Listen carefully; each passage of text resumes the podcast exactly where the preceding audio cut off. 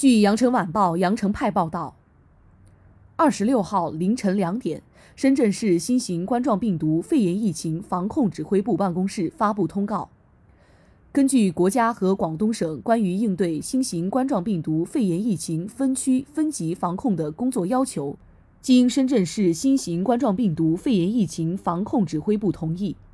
自二十六号零时起，深圳市罗湖区清水河街道鹤围村五十八栋、清水河街道鹤围村六十四栋由中风险地区调整为低风险地区。调整后，深圳市全域均为低风险地区。不再执行持四十八小时核酸阴性证明离深管控措施，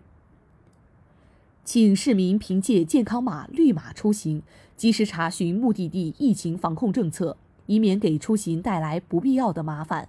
做好个人防护，少聚集不扎堆，坚持戴口罩、勤洗手、常清洁、用公筷等良好生活习惯。如有出现发热，干咳、乏力、咽痛、嗅觉减退等不适症状，立即就近就诊。